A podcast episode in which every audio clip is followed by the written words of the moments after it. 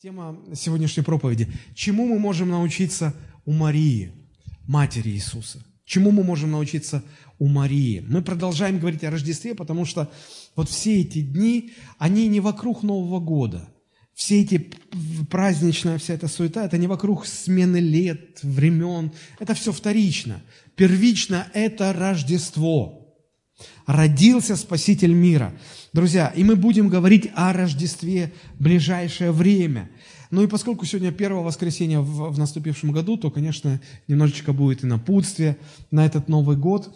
Но э, основа – это Рождество. Мы говорили, что в рождественской истории присутствует много персонажей, много событий. Это палитра рождественских историй, событий, персонажей, лиц. Она специально создана Богом для того, чтобы с разных сторон раскрыть смысл Рождества, чтобы многими-многими свидетельствами удостоверить нас, чтобы мы не сомневались. Помните, как начинает свою книгу а, евангелист Лука? Он говорит, а, поскольку многие уже а, предприняли попытки излагать известные между всеми нами события, то рассудилось и мне по тщательном рассмотрении, доскональном изучении изложить тебе, достопочтенный Феофил, то учение, в котором ты был наставлен, чтобы ты был удостоверен. Смотрите, Библия написана для того, чтобы удостоверить нас – чтобы мы не сомневались, чтобы мы верили, чтобы мы побеждали сомнения.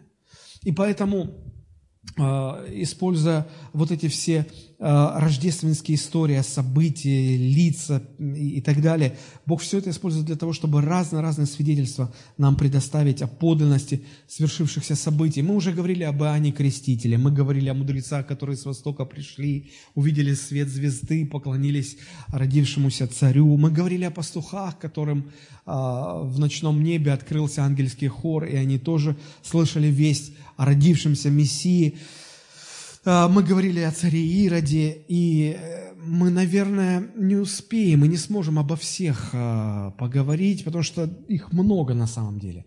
Но сегодня мне бы хотелось остановить наше внимание на Марии, матери Иисуса, потому что она играет, согласитесь, очень-очень важную роль в Рождестве и в Боговоплощении Спасителя, правда же?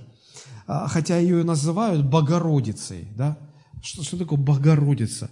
А, Богу, Бога родила, Богу дала жизнь. Но на самом деле это Христос дал ей жизнь, как и всем остальным людям.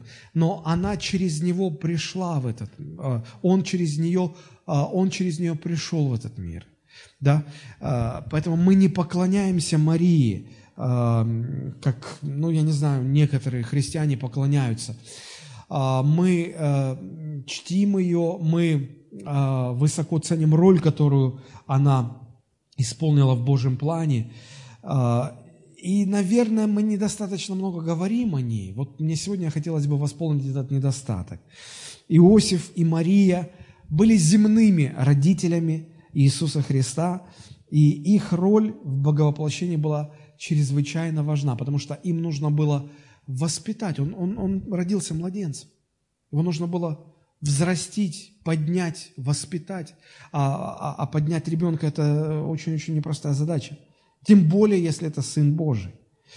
А, друзья, если мы обратим свой взор в самое начало, в то время, когда были созданы первые люди, Адам и Ева, когда они согрешили, то уже тогда Бог дает указание на то, что придет младенец, придет Спаситель именно как младенец, именно как, как сын, родившийся от женщины. Посмотрите, Бытие, 3 глава, 15 стих, как Бог реагирует на грехопадение людей. Вот одна грань э, в этой реакции. Смотрите, Бог говорит, и вражду положу между тобою и между женой. Он обращается к дьяволу, который через змея э, искусил Еву.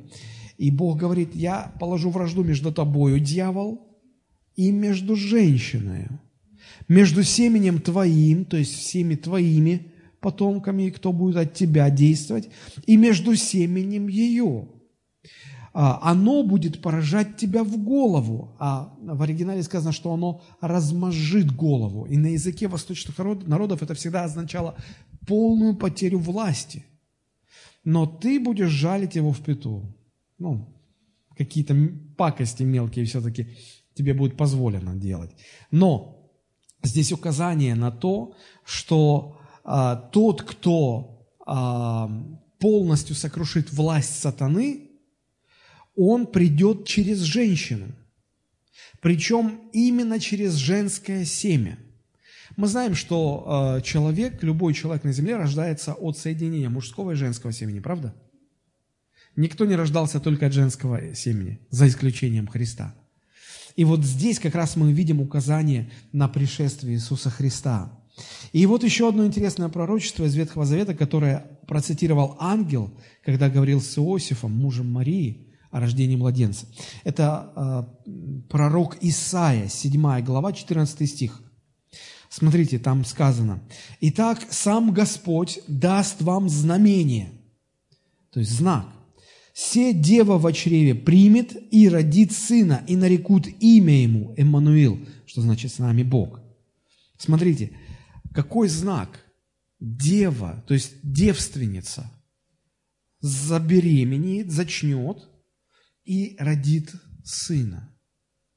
Спаситель придет именно так.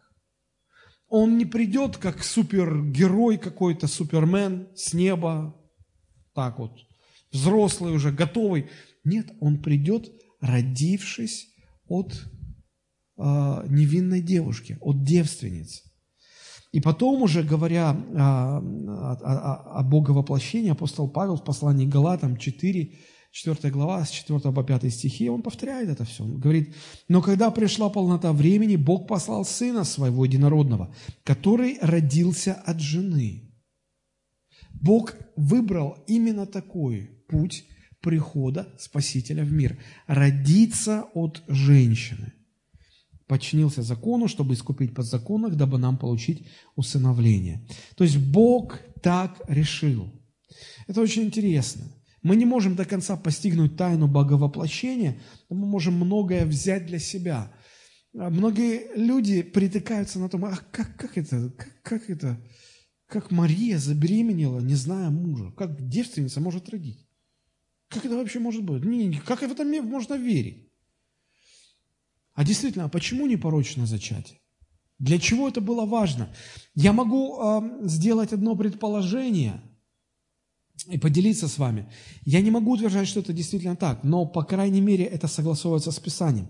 Посмотрите, э, возможно, это произошло потому, что если бы участвовало семя мужчины, тогда Христос перенял бы в свое тело греховную природу. И он не мог бы не грешить. Библия говорит, что со времен грехопадения Адама все, кто рождались от Адама, на генетическом уровне, в их плоть с семенем мужчины передавалась греховная природа при рождении.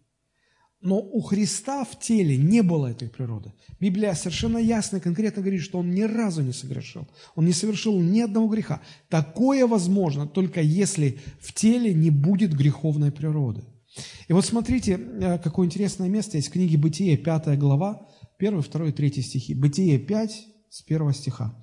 Вот родословие Адама. Когда Бог сотворил человека по подобию Божию, создал его. Посмотрите, как конкретно подчеркивается, когда Бог сотворил человека, то Он его сотворил по чему подобию? Божьему. Мужчину и женщину сотворил их и благословил их. Смотрите, Бог творит и тут же благословляет. Творит и тут же благословляет. Нарек им имя человек в день сотворения. Третий стих интересен. Адам жил 130 лет и родил сына по подобию своему и по образу своему, и нарек ему имя Сив. Обратите внимание, как четко здесь противопоставляется одно другому. Когда Бог сотворил, Бог сотворил по своему подобию. Когда Адам родил, он родил уже по своему. А в чем разница? В том, что Бог сотворил Адама безгрешным, чистым, по образу своему, по подобию своему. Потом Адам согрешил.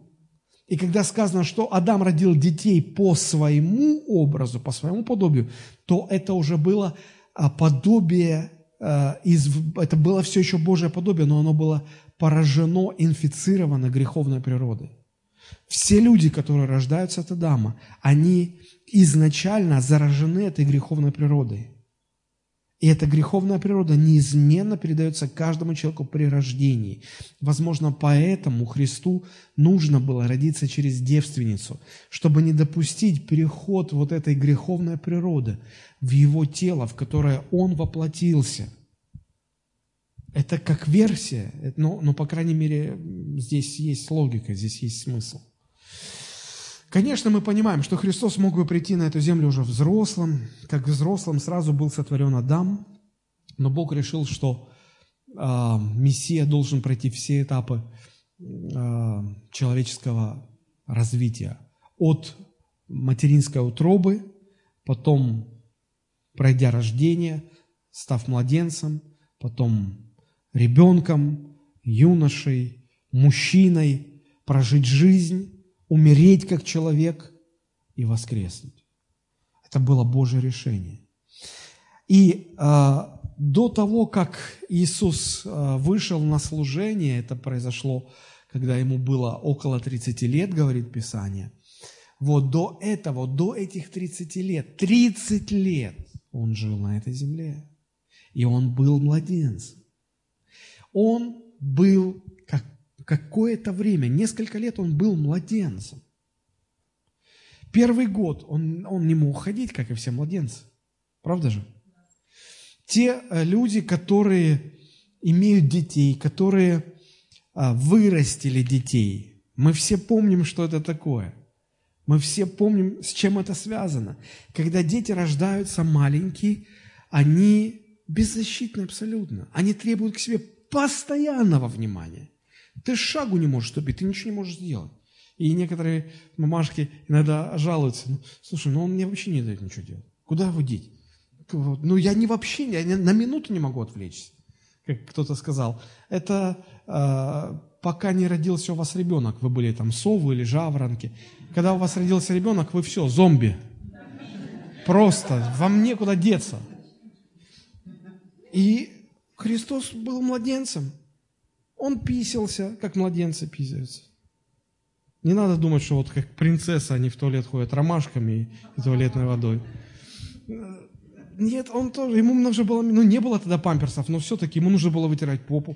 Он плакал, он кричал. Я не знаю, когда мои дети были маленькими, они плакали, мне тяжело было, они, слава Богу, немного плакали. Спасибо им за это. Вот. А, но все равно меня раздражало, когда они начинают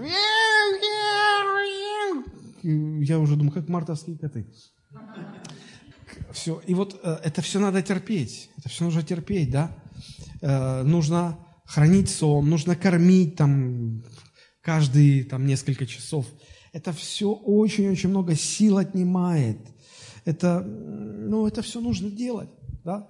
А, я помню, когда а, старшая дочка была маленькой, и она еще не могла ходить, э, и она ползала. Но когда она ползала, она же все пробовала на зуб, на, на разрыв. И, этот, да, и наша мама уехала, папа остался один с ребенком. Что делать? Потому что вот, ну действительно, ты ничего, она везде, она постоянно, как туда, это, что это, что-то. Я помню, я ее усадил в ходунки, такие из ходунков она еще тогда не могла выбираться, потом освоила это все. Вот, и в общем, ну, я ее загонял, или она меня загоняла. В общем, когда приехала наша мама, ребенок спал в ходунках вот так, и возле ходунков также примерно спал и папа. Вот, поэтому это все сложно, это все непросто. А, одно дело, если бы Христос воплотился сразу в зрелого мужчину и был бы готов к исполнению своей миссии, а так еще нужно было воспитать его, поднять, вырастить, научить сидеть, держать головку, ходить, говорить, я не знаю, э, воспитать его, как-то привить ему какие-то качества и так далее, и так далее. Это совсем другое дело. Это наталкивает на очень интересный вопрос. какой должна была быть та женщина, которой Бог мог бы смело доверить своего сына. И именно младенца. Это чрезвычайно важно. Почему? Потому что младенцы беззащитны. Их достаточно всего лишь ну, на минутку отвлечься, и может произойти непоправимое. Помните первый, первое дело, которое, если так можно выразиться так как-то по, по уголовному, да, первое дело, которое решил Соломон. Да, как он рассудил? Две женщины пришли, и, а, значит, у обоих был ребенок, и а, а, они, ну, дети, младенцы спали с, с матерями, и одна во сне как-то неудачно повернулась, и в Библии написано, она заспала ребенка. Ну, то есть она телом надавилась, навалилась на него, он, он умер во сне. Один какой-то неосторожный жест, и все. И потом они выясняли там и так далее. То есть это, это все очень серьезно. Чуть-чуть отвлекся, и, и, и ребенок может погибнуть. То есть Бог должен был доверить своего сына в абсолютно беззащитном состоянии, обычной женщине. Какими качествами она должна была обладать? Вообще мы должны понимать, что Бог, э, ну, все, вся история человечества, она э, имела место только лишь для того, чтобы Христос пришел в этот мир и искупил людей от их грехов. И вот приход в мир Христа для того, чтобы искупить потом весь мир, да, и когда это произошло, это же это самое важное было, да, и вот, как говорят, узким местом вот в этом Божьем плане был вот этот момент, как говорят, бутылочным горлышком, да, что Бог должен был доверить своего сына младенцам, женщине. И она могла бы все запороть, все испортить, правда же? То есть, каким характером должна была обладать, какими качествами должна была обладать эта женщина, чтобы не завалить все дело. Ангелы не завалили бы э, эту работу, но люди, но человек, человеческий фактор, это всегда сложно. Смотрите, если мы сравним миссию и роль, которую Бог отвел Марии, важность этой миссии, важность ее роли, сравним с важностью роли любого другого Божьего помазанника, то я могу сказать, что роль Марии несравненно выше, значительнее, чем роль всех остальных людей, которых Бог призывал на служение. И вот посмотрите, люди, которых Бог призывал на служение, многие из них подводили Бога. Адам первый, кто подвел, согрешил. Дальше Авраам, помните, несколько раз там были проколы, и Бог хотел от него произвести народ, и Авраам много раз проявлял нетерпение, непослушание, подводил, срывался. Моисей тоже подвел, и поэтому не вошел в землю обетованную. Самсон тоже подвел. Саул, Бог избрал его царем, он подвел. Давид согрешил с Версавией, подвел. Соломон, мудрейший из, из царей, подвел. Езекия подвел. Иуда предал. Петр предал, отрекся. Можно продолжать этот ряд. Как найти? И это мужчины, казалось бы, те, кто сильнее. А тут нужно найти женщину, которая не подведет, которая не, не сорвется, которая сделает все правильно. Нагрузка и степень ответственности у Марии была несравненно больше, чем у всех остальных. Они подвели, она не подвела. Поэтому Мария достойна глубочайшего уважения, внимания, чтобы изучать ее жизнь, изучить ее характер. Почему? Потому что, ну, если мы говорим о героях веры, изучаем их жизнь, а многие из них были просто, ну, они предавали Бога, то эта женщина ни разу не подвела. Тем более стоит изучать ее жизнь. Тем более важно смотреть на нее. Почему? Ну, в чем ее секрет? Может быть, именно по этой причине ее стали обожествлять и поклоняться ей, вполне возможно. Потому что она, э, ей была отведена чрезвычайно важная роль, и она чрезвычайно верно вела себя и исполнила эту роль. Но мы не должны поклоняться Марии. Не поклоняясь ей, все-таки мы должны отдавать ей должное. Не, не должны забывать о чрезвычайной важности ее роли, ее служения, причем успешного служения. Давайте дальше будем размышлять. Посмотрите. Итак, Бог находит эту юную девушку, Марию, а она была э, действительно юной, действительно очень молодой девушкой. По разным оценкам говорят, что ей было там от э, там, 12 до 18 лет. Разные оценки, не знаю. Но я так полагаю, что многие из э, сестер в нашей молодежной группе церкви, они гораздо старше Марии. И посмотрите, Бог находит вот такую юную девушку, да? И в ее семье рождается Божий Сын. Интересно, что Бог делает так, что Христос рождается не в царской семье, не в, не в аристократической семье, не в семье ученых или интеллектуалов. Иосиф и Мария были самыми обыкновенными людьми. Они не были творческими людьми с э, такой тонкой, развитой душевной архитектурой. Нет.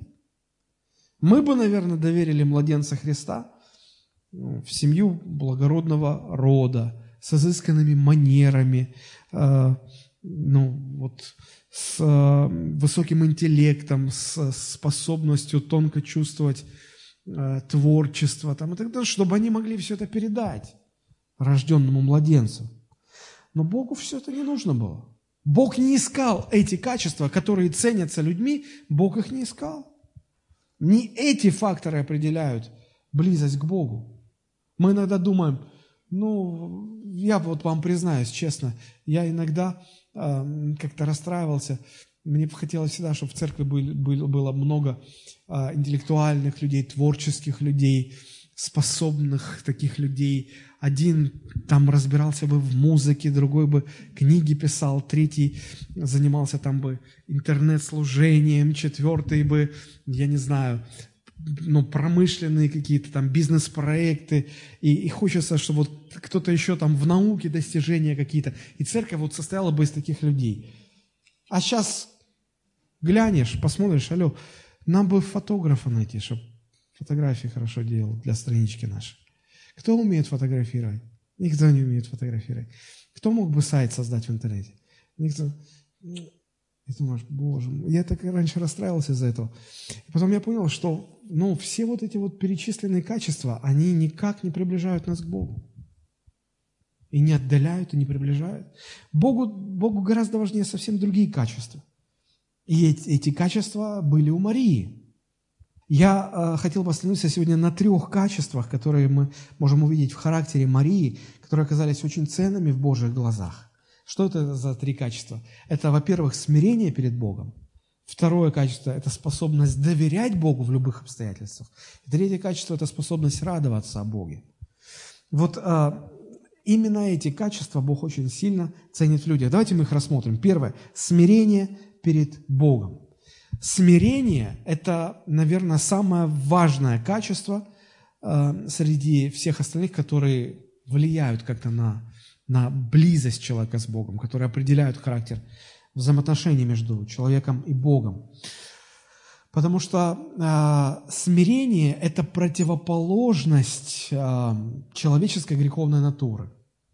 Потому что греховная человеческая природа, три кита греховная человеческая природа – это гордыня, это самоутверждение и это независимость. Гордыня, независимость, самоутверждение – Противоположность этому – смирение. Смирение не свойственно человеку. Человеку свойственно наоборот – гордыня, независимость, самоутверждение. Это не дает приближаться человеку к Богу. Когда человек согрешил, то именно вот эти качества стали а, причиной разделения между Богом и человеком. И если, до тех пор, пока мы не откажемся от этих качеств, пока мы не смирим эти три вещи, гордыню, независимость и самоутверждение, мы не достигнем никакого прогресса в построении отношений с Богом. Поэтому я говорю, что смирение – это самое важное качество.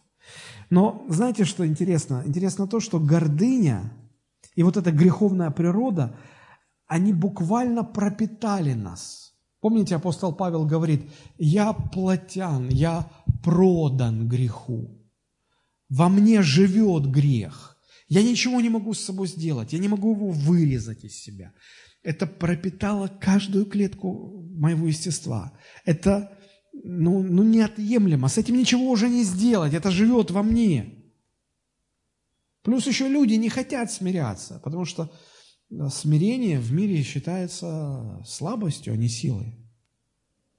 И, конечно же, мы как верующие можем высокопарно рассуждать о смирении и так далее, но при этом не практиковать его. Почему? Потому что где-то на, на уровне неосознанного в нас сидит эта уверенность, что, что смирение – это слабость. Это слаб... Отступить – это слабость. Смириться, отказаться от своего «я» – это слабость. А доказать свое «я» – это сила. И мы не, не смиряемся. Но даже те, кто решил смиряться, они сталкиваются с тем, что, ну, вы пытались серьезно работать над тем, чтобы быть смиренным перед Богом? Мне кажется, что если вы серьезно пытались э, над этим работать, то вы обнаружили себя в роли некого русского богатыря, который пытается сражаться с, со змеем Горынычем, у которого много голов. Ты ему рубишь одну голову, а на месте э, этой одной головы вырастают три новых. Ты рубишь эти три, а на месте каждой из них вырастает три новых.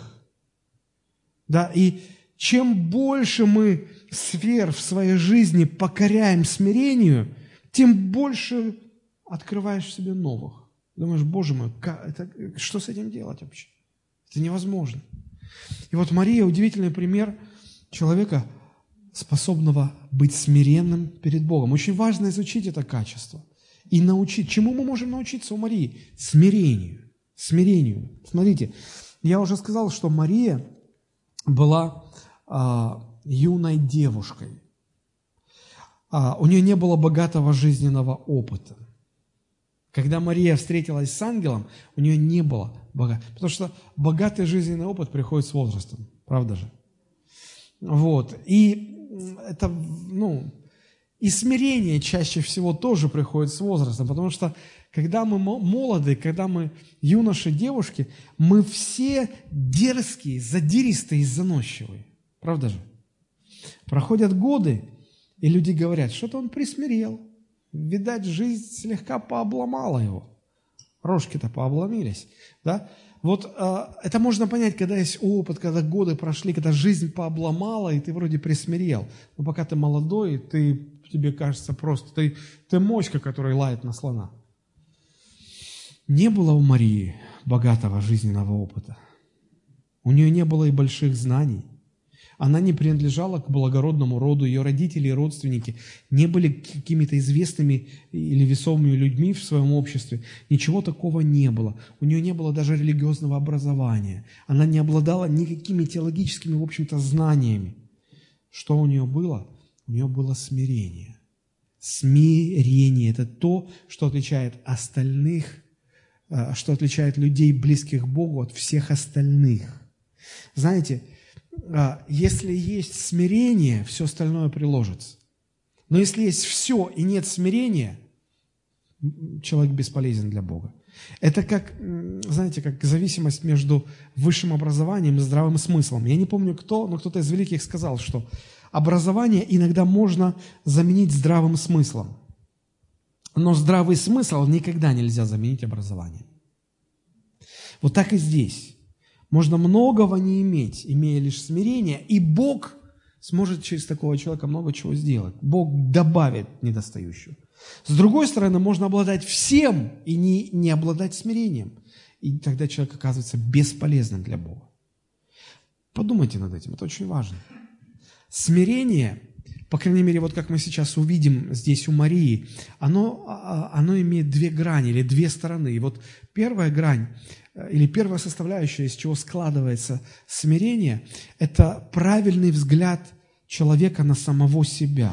Вообще это отправная точка в смирении. правильно на себя смотреть? Почему Писание говорит, не думайте много о себе, не мечтайте о себе, не думайте о себе больше, чем вам а, положено. Не, не, как там сказано, а, не мечтайте себе, но думайте себе скромно по мере веры, какую каждому определил Господь. А, вообще, с чего все началось? С чего люди а, стали на себя неправильно смотреть? С момента грехопадения. Потому что когда дьявол пришел в образе змея, он предложил людям вот эту неправиль, неправильную точку зрения на себя, неправильный взгляд на себя.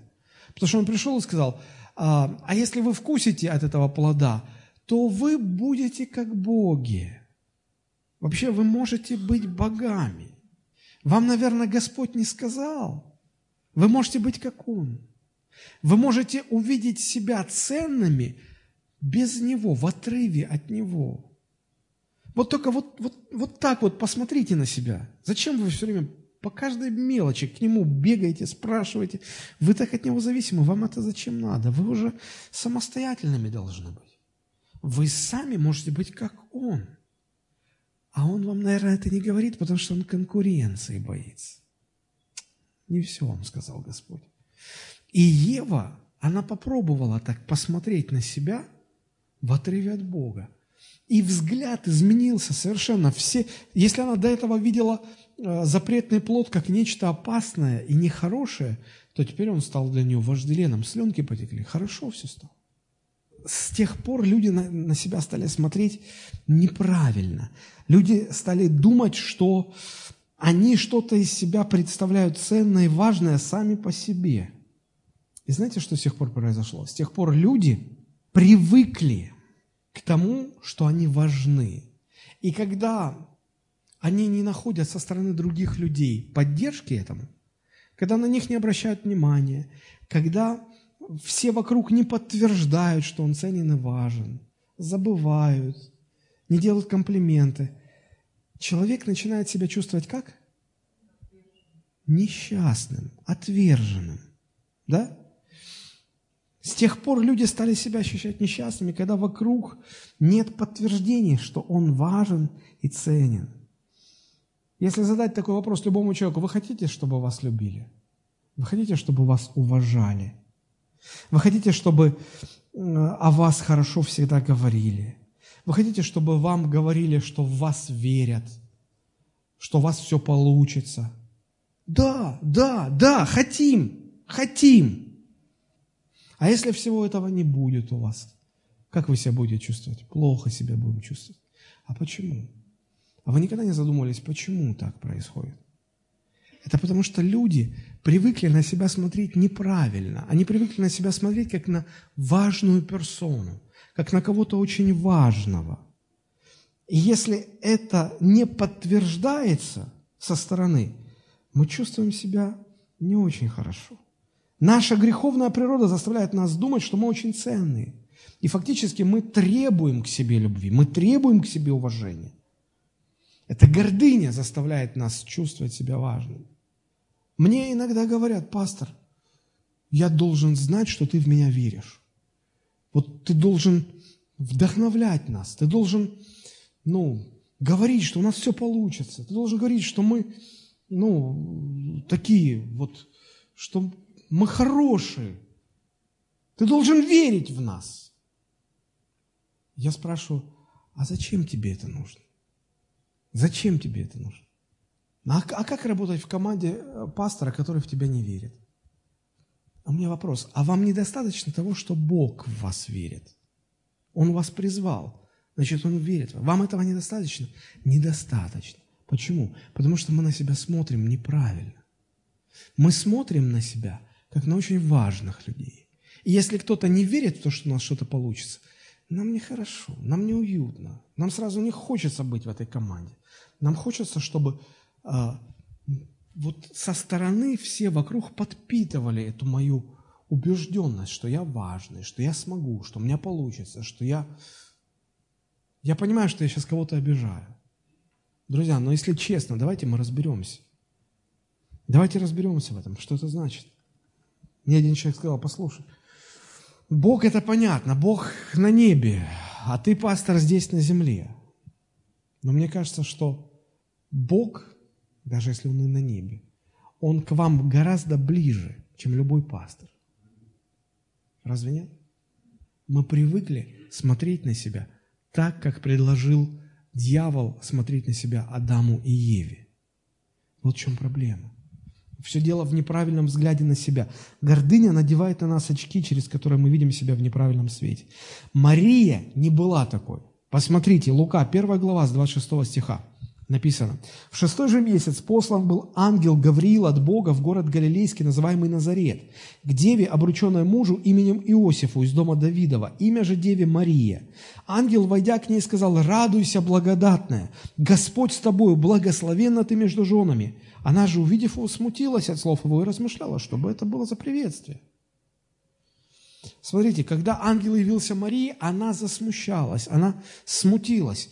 Это понятно, это естественно. Не каждый день к нам приходят ангелы, не каждый день мы с ними разговариваем. И если вдруг вам бы предстал ангел где-либо, вы бы тоже испугались, смутились и так далее. Это, это, это естественно. Но знаете, что здесь интересно? Здесь интересно вот что. Она смутилась, и она дальше размышляла, что бы это было за приветствие. А вот приветствие какое. «Радуйся, благодатная, Господь с тобою, благословенна ты между женами». Радуйся, какая? Благодатная. С тобою Господь, ты благословенна между, ты лучше остальных, ты благословенна между женами. И знаете, что смутило Марию? Знаете, что она размышляла?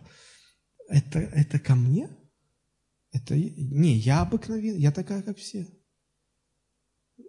Что это значит? Я ведь, я ничем не отличаюсь от других, я такая же, как все. Почему ко мне такое обращение? Друзья, знаете, есть люди, которые важно себе думают, да? И когда к ним обращаешься а, в мере, в той степени важности, какой они о себе мнят, да? Когда подходишь и говоришь, не соблаговолит ли уважаемый господин? О, вы такой великий и влиятельный, не могли бы вы помочь мне в маленьком деле? Размер моей благодарности не будет знать границ в разумных пределах. То есть, когда ты начинаешь так плясать с дифирамбами вокруг человека, человек это принимает. Да, я такой, да, правильно, правильно, да. Да? И вот смотрите, когда ангел обращается к Марии и как-то так возвышенно о ней говорит, она смущается, и она думает, а оглядывается-то. Помните, когда ангел явился, а, как его звали-то? Гедеон, да. И, и, и Бог говорит, а, радуйся, муж сильный. И он такой, кому это? Это я муж сильный? Да я как осиновый лист тут дрожу от страха. Я спрятался, а ты меня нашел. Муж сильный. Да? То есть, почему Бог избирает таких людей, которые, к которым обращается так величественно, возвышенно, а они, они даже им в голову не приходят. Это, это я такой? Они себя такими не считали. Мария себя такой не считала. Почему ко мне такое обращение? И вот отвечая на это смущение, ангел говорит, Лука 1 глава с 30 стиха, «И сказал ей ангел, не бойся, Мария, ибо ты обрела благодать у Бога. И вот зачнешь в чреве, родишь сына, и наречешь ему имя Иисус. Он будет велик, и наречется сыном Всевышнего. И даст ему Господь Бог престол Давида, отца его, и будет царствовать над домом Иакова во веки, и царство его не будет конца». Обращение ангела а, к Марии здесь начинается с очень важных слов. Он видит ее смущение и отвечает именно на смущение, говорит, не бойся – я к тебе так обращаюсь, потому что ты обрела благодать у Бога. Что мы понимаем, вот когда слышим это? Ты обрела благодать у Бога. Большинству кажется, ой, Мария где-то так отличилась, вот она что-то такое сделала, наверное, много пожертвовала Господу. Или подвиг какой-то совершила, и этим обрела благодать у Господа. Это совершенно неверное понимание. Что такое благодать? Незаслуженный дар. И когда ангел говорит, Мария, ты обрела благодать у Господа, перевожу на русский. Мария, независимо от твоих дел, независимо от тебя, Бог решил дать тебе очень важную роль. И это успокаивает Марию. Ей как бы от сердца отлегло. Фух, слава Богу. То есть это все дело не во мне, все дело в Боге. Это ее успокаивает. Некоторых из нас это бы расстроило. Правда же? Ну, если честно. Марию это успокаивает. Она понимает, что не по моим заслугам, не от меня все зависит, что главное не в ней, главное в Боге. Вот истинное смирение, оно всегда начинается с понимания того, что все доброе и ценное, что есть в нас, оно не является нашей заслугой. Оно получено нами от Бога. И вот это понимание, оно определяет все остальное в нашей жизни. Здесь мы видим у Марии правильный взгляд на саму себя. Потому что библейское учение о благодати – это понимание того, что все благословения, что мы имеем, мы имеем незаслуженно. Мы имеем не потому, что мы из себя что-то представляем. Нет, причина не в нас, причина в Боге. Все, что у нас есть, Он дал нам. Все это от Него. Мария именно так это все и видела. Послушайте, друзья, вы настолько будете приближаться к Богу, насколько будете понимать, что все доброе, что вы себя представляете, оно не от вас, оно дано вам Богом. Может быть, вы смотрите на себя и думаете, к зеркалу подходите утром, умылись, посмотрели. Некоторые так здороваются. Доброе утро. Так, когда бреются, довольны собой довольны, разговаривают сами с собой в зеркале. И думают так про себя. Господи, благодарю Тебя за то, что я не таков, как те прочие. Обманщики, грабители, десятину не дают. Я, я вот, я пастору каждый месяц отчитываюсь вот, десятину. Я вообще, вообще я интеллигентный, из хорошей семьи. Вот. Вообще, ну, наверное же как-то, ну, ну, и от меня же что-то зависело, да, это же я не гулял в свое время, это же я не курил в туалете, когда все пацаны там, я гранит науки грыз. Я вот, вот, вот я, я, я, я, я. Знаете, интересное есть место в Новом Завете, там сказано, «А, кто стоит, бойся, чтобы не упасть. Я раньше размышлял над этим и думал, ну как это? Я стою, я же не падаю, я стою. И Библия говорит, бойся. Чего бояться? Я же не дурак, в пекло не лезу. Ума хватает. Я стою. Я и не собираюсь тут падать, не собираюсь. Чё, чего бояться? Наоборот, нужно как гордиться собой. Я стою. Все вокруг падают, я стою. Я, я, я, я. Не слишком ли много этого я? А знаете, почему Бог говорит, кто стоит, бойся, чтобы не упасть? Потому что ты стоишь не потому, что я, я. Ты стоишь, потому что Бог тебя держит. Забери Он свою руку, и ты упадешь, как миленький упадешь. Знаете, мы иногда так любим порассуждать над грехами чужих людей. Как это он так мог? Я? Да ну никогда в жизни. Да да, да я даже подумать бы так мог. Как он так мог? Мы так свысока смотрим. Да ты, ты, ты стоишь только потому, что Бог тебя держит. А заберет Бог руку, ты еще не так упадешь. Ты упадешь так, как тот просто даже не думал бы упасть. Поэтому, когда у вас язык чешется, поговорить о грехах других, закройте рот и бойтесь чтобы вам не упасть, так как эти люди упали. Вот с чего начинается смирение. Вот это основа учения о благодати. Более того, можно сказать, ну, наверное, потому что Мария была такая смиренная, поэтому Бог ее избрал. Друзья, Бог дал Марии это сердце, это смиренное сердце. И ее правильная реакция тоже была, потому что Бог ей это дал. Бог ей это дал, так реагировать. Даже в этом мне иногда, знаете, даже христиане, даже пасторы так рассуждают, что Бог, Бог руководствуется в своем выборе э, тем же, чем и люди руководствуются. Да? Мне один пастор сказал, говорит, ну вот представь, у меня есть три сына. Вот. Один в бизнесе разбирается, другой в бизнесе не бум-бум, живопись, ну, третий, как обычно, в русских сказках. И кому ты думаешь, я вот буду передавать свой бизнес? Третьему, да он же все дурак загубит. Второму, да он, ну, не, у него руки не, не с бизнеса растут. Вот этому дам, старшему, у которого все получается. Так же и Бог, он смотрит на нас, о, у тебя лучше пастором получится, у тебя лучше евангелистом получится. И вот он так выбирает. Друзья, где вы это прочитали? Такого совершенно в Библии нет. Все от Бога. Бог сначала выбирает человека – а потом дает ему все необходимое. Помните, как э, говорится о рождении Иакова и Исава? Они еще не родились. До того, как они еще успели что-либо сделать, Бог одного выбрал для этого, а другого для этого, дабы изъявление Божье было не от дел, но от призывающего. Это так удивительно. Смирение – это когда ты понимаешь, что если тебя Бог поставил где-то высоко, это не потому, что ты такой высокий и хороший. Ты, может быть, меньше всего подходил на эту должность по человеческим рассуждениям. Просто Бог решил, и Он дал тебе все необходимое для этого.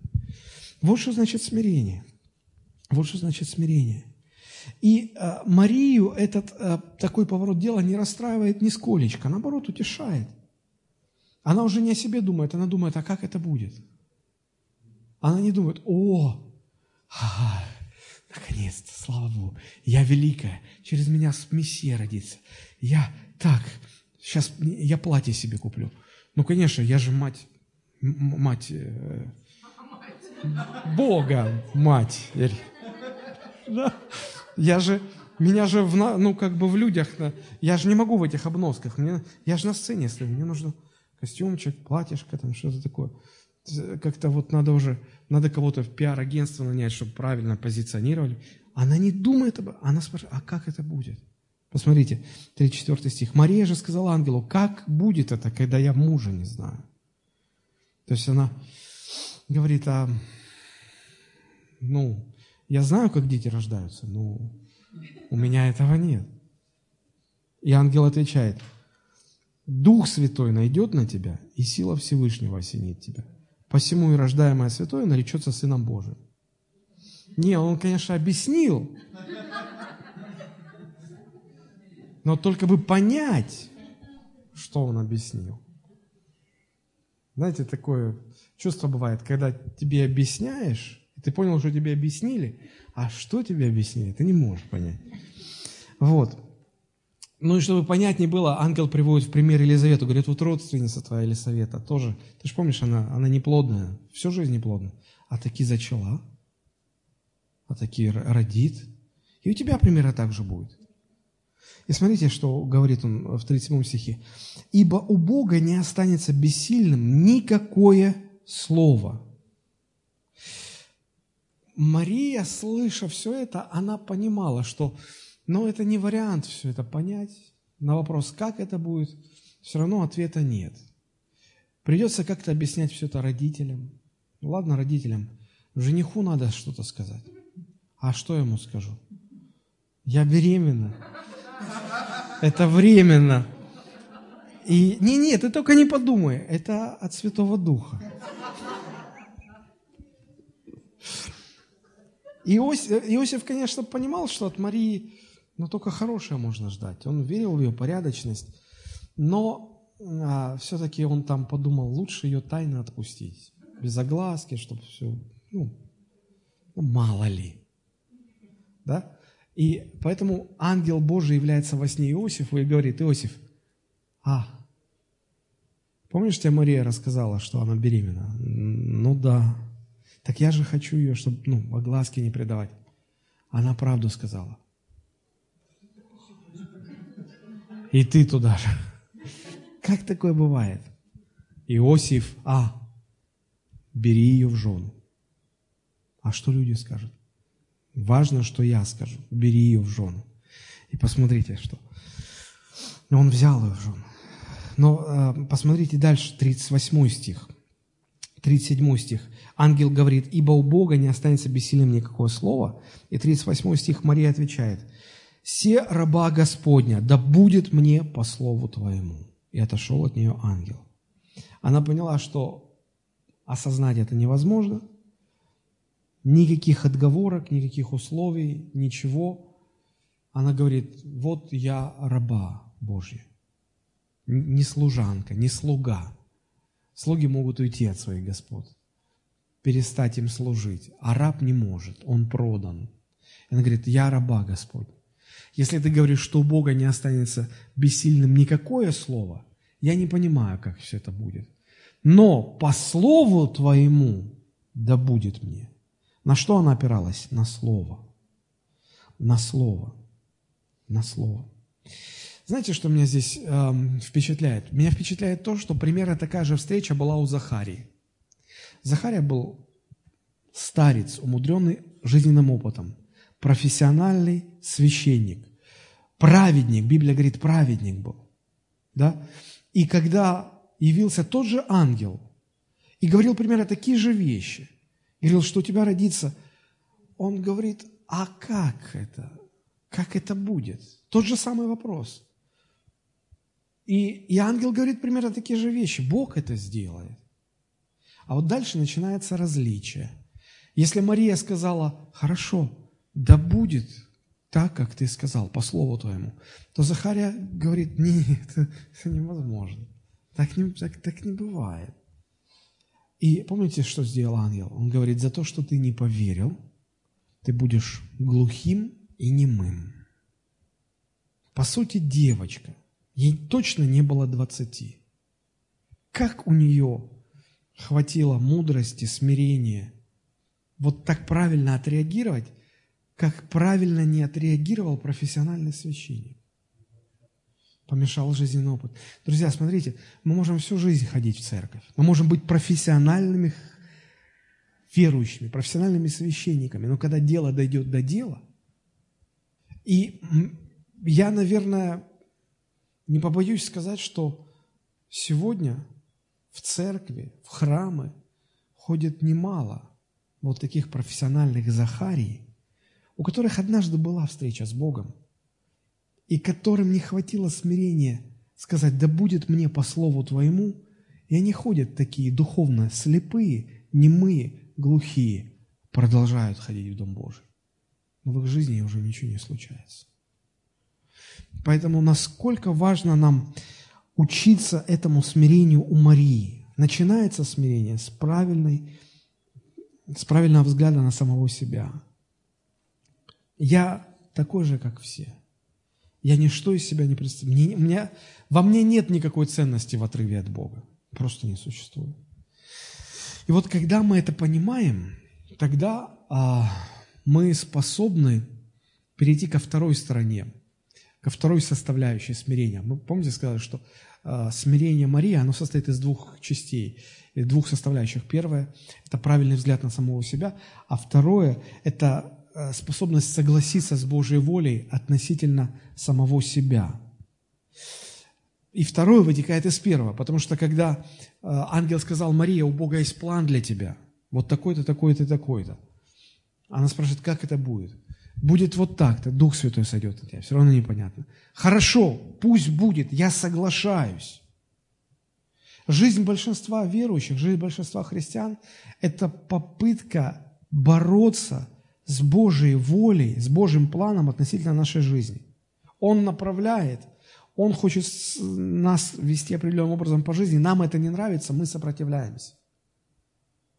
Вот в чем дело – Заметьте слова Марии. «Се раба Господня, да будет мне по слову Твоему». Она не сказала, что я все поняла, да, она ничего не поняла. Она где-то понимала, что путь будет нелегкий, путь будет тяжелый, непонятный, но она согласилась по нему идти. Она понимала, что Бог не приглашает ее на увеселительную какую-то прогулку. Нет. Она понимала, что будет трудно. будет трудно. И у Иосифа была такая же реакция. Когда ангел сказал, возьми ее в жены, он взял, он послушался. Смотрите, Матфей, 1 глава, 24 стих. «Встав ото сна, Иосиф поступил, как повелел ему ангел Господень, и принял жену свою». А, ценность смирения в том, что ты слушаешься, что тебе говорит Бог. Бог тебе говорит вот это делать, ты смиряешься и поступаешь так, как сказал Господь. Вот в этом ценность. Смирение приносит реальный плод только тогда, когда ведет к послушанию. И вот это путь величия, путь приближения к Богу. И вот это вот смирение, оно всегда состоит из двух частей. Правильный взгляд на себя и согласиться с Божьим планом для моей жизни. Второе качество, которое было в характере у Марии, это доверие Богу. Она была способна доверять. Откуда она черпала силы для доверия? Доверять – это значит побеждать сомнения, правда же? побеждать сомнения. Откуда этот был источник? Откуда она брала силу побеждать сомнения? Посмотрите, Лука 1, 37, 38. Ангел говорит, у Бога не останется бессильным никакое слово. Тогда Мария сказала, вот раба Господня, да будет мне по слову Твоему. Никакое слово бессильным не останется, да будет мне по слову Твоему. Мария очень внимательно и трепетно относилась к Божьему Слову. Помните, когда первыми пришли пастухи? Вот Иосиф, Мария, они в Вифлееме, а, вот в этой пещере или в хлеву, а, только родился младенец, они его спеленали, положили в ясли. Первые, кто приходит, пастухи, помните? И пастухи рассказывают все это, да? Рассказывают, рассказывают. Потом приходили мудрецы, да? Я без хронологии, но приходили мудрецы, принесли дары, тоже рассказывали, это царь иудейский. Потом а, они встречались в храме с Симеоном, старцем, и он говорил, это Мессия. Потом Анна пророчится там, это Мессия. И смотрите, Мария слышала эти слова из разных сторон. И потом что, что она говорила? Посмотрите, Лука 2 глава 19 стих. Лука 2.19. А Мария сохраняла все слова сии, слагая в сердце своем. И в этой же второй главе Евангелия от Луки, 51 стих, вторая часть. «И матерь его сохраняла все слова сии в сердце своем». Мария трепетно относилась к Божьим словам. Произносились ли они через уста ангела – или пророка Симеона, или молитвенницы Анны, или же они произносились устами мудрецов с Востока, или же эти слова звучали через обычных простых пастухов. Мария бережно сохраняла эти слова и слагала их в сердце своем. Для чего? Чтобы потом когда будет очень трудно, в этих словах черпать силу побеждать сомнения.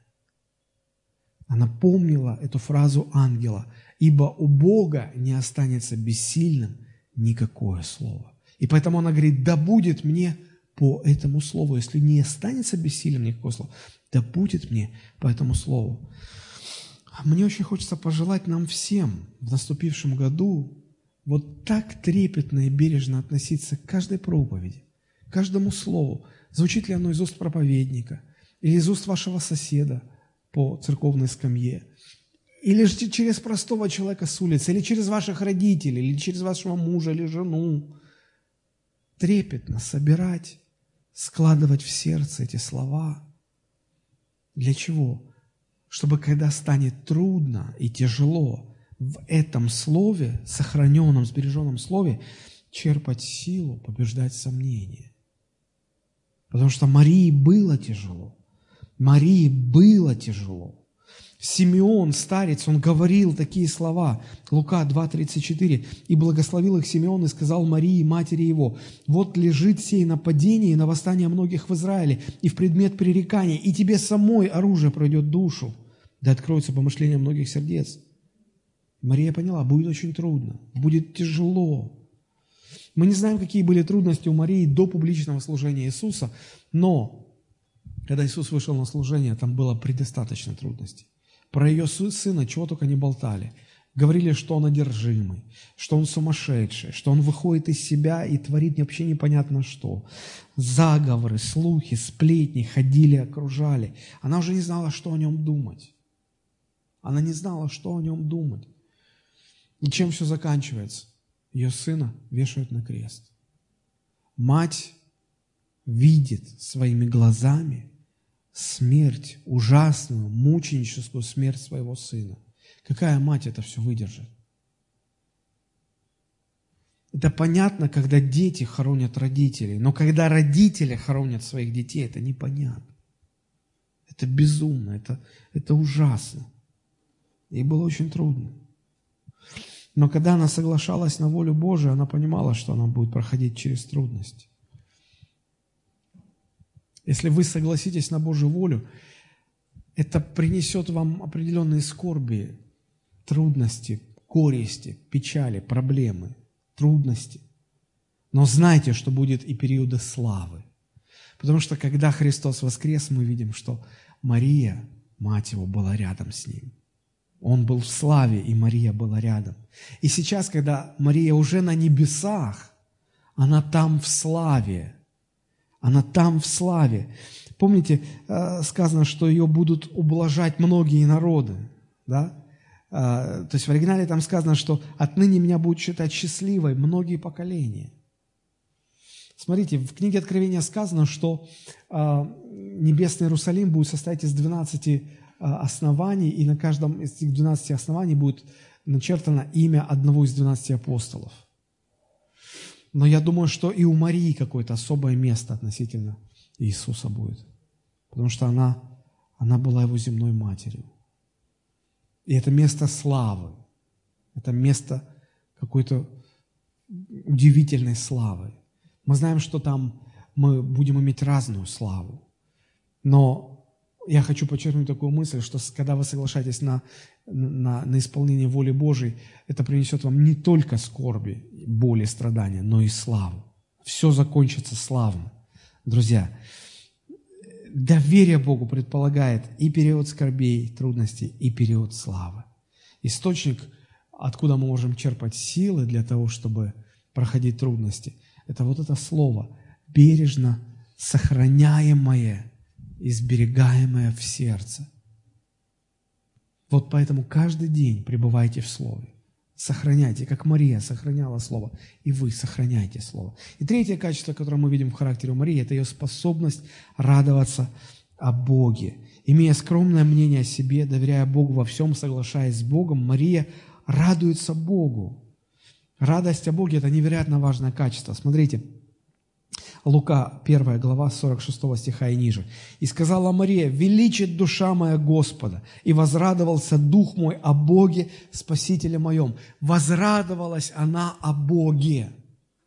Мы все стремимся к радости, мы все стремимся к счастью, правда же? О чем мы радуемся? Мы радуемся новой машине, мы радуемся новому дому, квартире, новой одежде, сотовому телефону. Мы радуемся еще каким-то вещам. Друзья, Человек радуется тому, с чем связана его жизнь. Человек радуется тому, с чем связана его жизнь. Если жизнь привязана к земле, он радуется земному. Если жизнь крепко связана с Богом, он радуется о Боге. Вы много встречали своих людей, которые радуются о Боге. Я больше встречал грустных христиан. И когда я спрашиваю, ты что такой грустный, ты что такой унылый? Я, как праведный лот, утомленным, утомленный обращением среди нечестивых людей. Алло, не надо быть как лот, надо быть как Мария. Мария, которая величит душа моя Господа, возрадовался Дух мой о Боге, Спасителе моем. Что, она среди ангелов жила? Нет. Нет. Конечно, к нам, мы не каждый день встречаемся с ангелами, скорее наоборот. Чаще наоборот. Каждый день и наоборот. Но, друзья, мы можем радоваться. Почему многие христиане сегодня не радуются Боге? Потому что их жизнь не связана с Богом. Ну, формально они говорят, но, но нет этой связи. Если ты приходишь в дом кому-то, и человек в хорошем настроении, радостный, спрашиваешь, что, премию дали? Машину купил? Дом построил? Что, родился кто? А что такое весь? А, -а, -а. а Боге радуешься? Что, сектант, что ли? Блаженный, юродивый. Да, да. Люди, которые радуются о Господе, знаете, их жизнь связана с Господом. Их жизнь связана с Богом. Итак, смирение перед Богом, доверие Богу, радость о Боге. Вот портрет Марии. Чему мы здесь можем научиться? Начался Новый год. Бог будет приходить к нам со своим словом. Бог в этом слове будет раскрывать нам богатство всего того, что сокрыто во Христе. Друзья, а, помните, Иисус об Иоанне Крестителе сказал, он величайший из пророков Ветхого Завета. Помните? А дальше что он говорит? Но наименьший в Царстве Божьем, то есть в Новом Завете, больше Иоанна. Так вот смотрите, это Ветхий Завет, когда ангел пришел к Марии с радостной вестью. У тебя родится Спаситель. К нам сегодня, к нам сегодня приходит а, ангел, приходит Слово Божие с гораздо более радостной вестью. Потому что Марии было сказано, радуйся, через тебя придет тот, кто спасет мир. А нам сказано, радуйся, потому что ты принят тем, кто уже спас мир и кто дал тебе все. Апостол Павел молился за Ефесян. Смотрите, что он говорил. Ефесянам 1 глава, 17 стих. Он говорит, 16, э, «Непрестанно благодарю за вас Бога, вспоминая вас в молитвах моих, чтобы Бог, Господа нашего Иисуса Христа, Отец славы, дал вам духа премудрости и откровения к познанию Его и просветил очи сердца вашего, дабы вы познали, в чем состоит надежда призвания Его, и какое богатство славного наследия Его для всех святых, и как безмерно величие могущества Его в нас, верующих по действию сил, державной силы Его». Говорит, вы не видите даже богатство славы, вы не видите безмерность силы Божьей. Я молюсь, чтобы Бог вам открыл глаза. То, что ангел, та радость, с которой ангел пришел к Марии, она большая, но она ничто в сравнении с той радостью, которая возвещается нам через Слово Божие. И Бог будет приходить к нам каждое воскресенье в этом году через Слово. Друзья, как мы будем поступать, как, как, что мы будем делать. Бог будет приходить для того, чтобы благословить нас. И мы, наверное, не сможем до конца понять все это богатство, славу, все это. Как мы поступим? Как Мария или как Захария? Захария не поверил. И мы можем не поверить. И будем оставаться немыми и глухими. Или же, если мы поступим как Мария и доверимся Богу и скажем, Господь, да будет мне по слову Твоему. Вот начался Новый год. Я говорю вам на основании Божьего Слова, Бог хочет вас благословить. Так благословить, как вы даже не представляете себе. И вы задаете тот же самый вопрос, как это будет? А я вам также отвечаю, сила Всевышнего сойдет на вас, и Дух Бога осенит вас. И придет благословение в вашу жизнь. Если вы начнете сейчас рассуждать, как Захария, да не, не может быть. Я, да ну вы что, бросьте. Лучше нам поступить, как Мария, правда? Сказать, Господи, да будет мне по слову Твоему. Поэтому научитесь сегодня от Марии смирению, доверию Богу в любых обстоятельствах и научитесь радоваться о Господе. Тогда и вы проживете славную жизнь, которая закончится славой в небесах. Помните Захарию, недостаточно быть профессиональным христианином, недостаточно быть профессиональным священником, недостаточно регулярно ходить в храм, служить в храме. Нужно иметь характер, как у Марии. Вот именно это мне и хотелось бы вам пожелать в новом наступившем году. Давайте мы склоним наши головы и помолимся. Господи, благодарим Тебя за милость Твою, за благодать Твою, за радостную весть, которая Ты к нам приходишь.